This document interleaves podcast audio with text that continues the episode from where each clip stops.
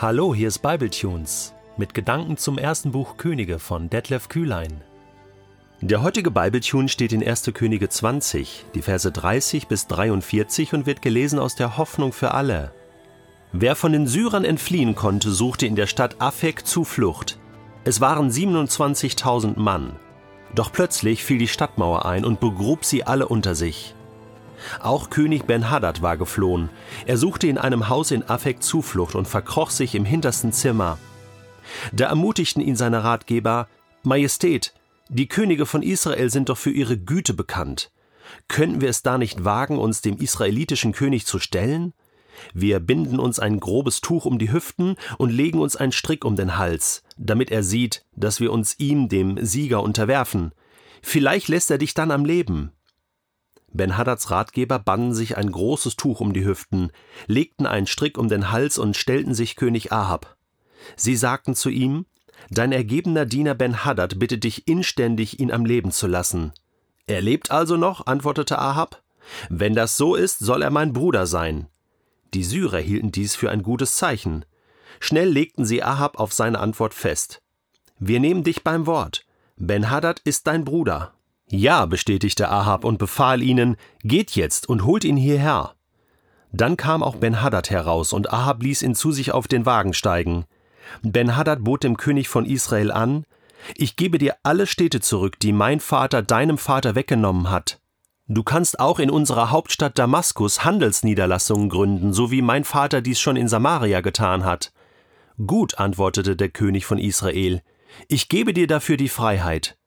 Sie schlossen den Vertrag und Ahab ließ den syrischen König frei.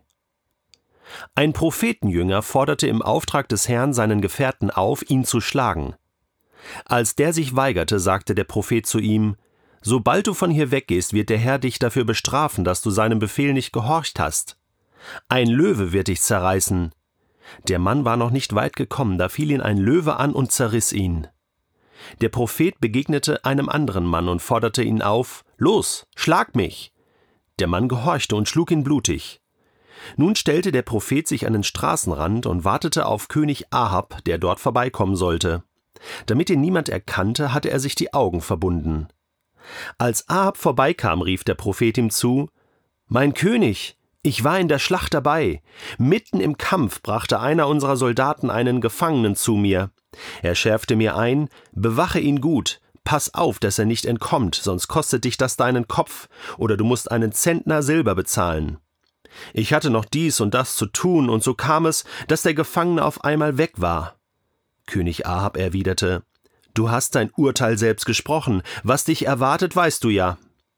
Da nahm der Mann schnell seine Augenbinde ab, und der König erkannte sofort, dass er einer der Propheten war. Der Prophet sagte So spricht der Herr. Ich hatte beschlossen, dass Ben-Hadad sterben muss. Du aber hast ihn einfach laufen lassen. Er lebt. Dafür musst du sterben.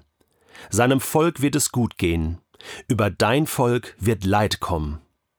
Zornig ging der König weiter und kam schlecht gelaunt zu Hause in Samaria an. Diese Geschichte hier am Ende von Kapitel 20 im ersten Buch Könige lässt uns mit einer Frage zurück. Und zwar, warum macht Gott das? Was hat König Ahab denn jetzt falsch gemacht? Ich meine, er hat zwei super Schlachten geschlagen für Gott mit so ein bisschen Glauben und Gott hat geholfen und jetzt haben, hat Israel gewonnen und die Syrer sind geschlagen und jetzt ist König Ahab am Ende gnädig mit den Syrern, oder?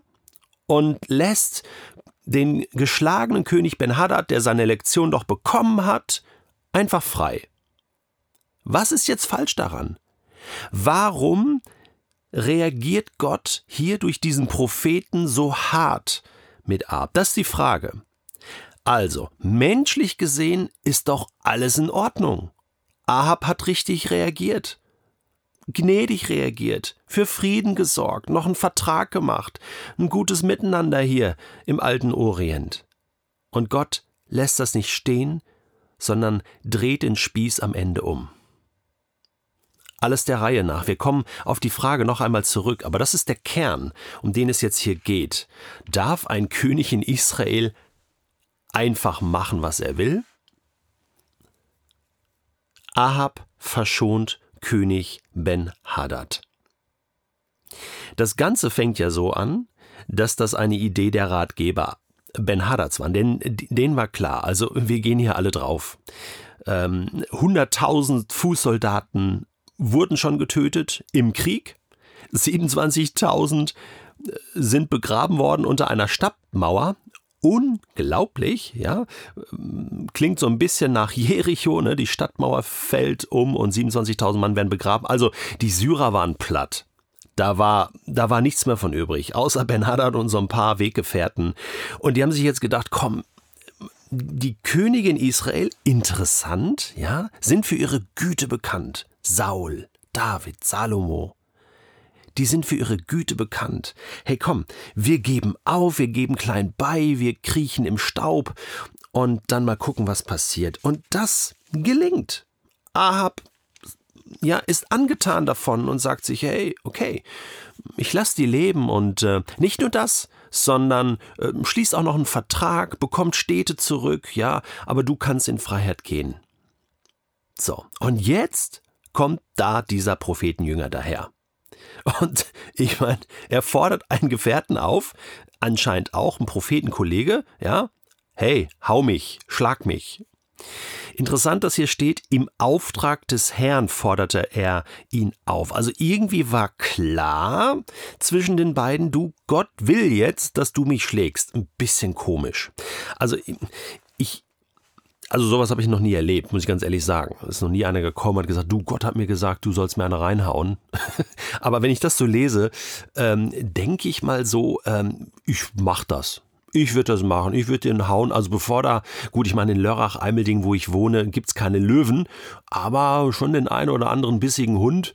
Ähm, nee, weiß ich auch nicht. Ich will das auch nicht so, so auf die leichte Schulter nehmen oder auf die Schippe nehmen, mich nicht lustig machen oder erheben darüber. Äh, aber ähm, das ist schon eine ganz skurrile Story. Ja, ähm, aber das Ganze, was hier passiert, ist so auf dieser ähm, Zeichenhandlungsebene.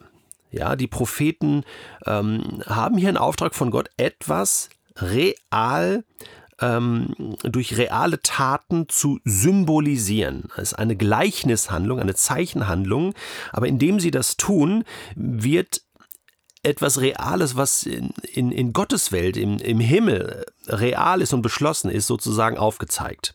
Da gibt es viele Beispiele, auch beim Propheten Jesaja, bei Jeremia. Hosea ist das bekannteste Beispiel, der ja eine Prostituierte heiraten muss, um deutlich zu machen, Gott möchte seinem Volk noch einmal vergeben und sich versöhnen äh, mit, der, mit dem ehebrecherischen Volk, geistlich gesehen. Also das sind Zeichenhandlungen, ja.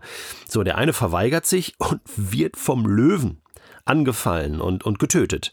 Äh, der nächste Mann äh, denkt sich, okay, nee, also da habe ich keinen Bock drauf. Ähm, ich gehorche mal lieber und dann haut er den blutig. Ja, so und so stellte sich der Prophet dann an den Straßenrand.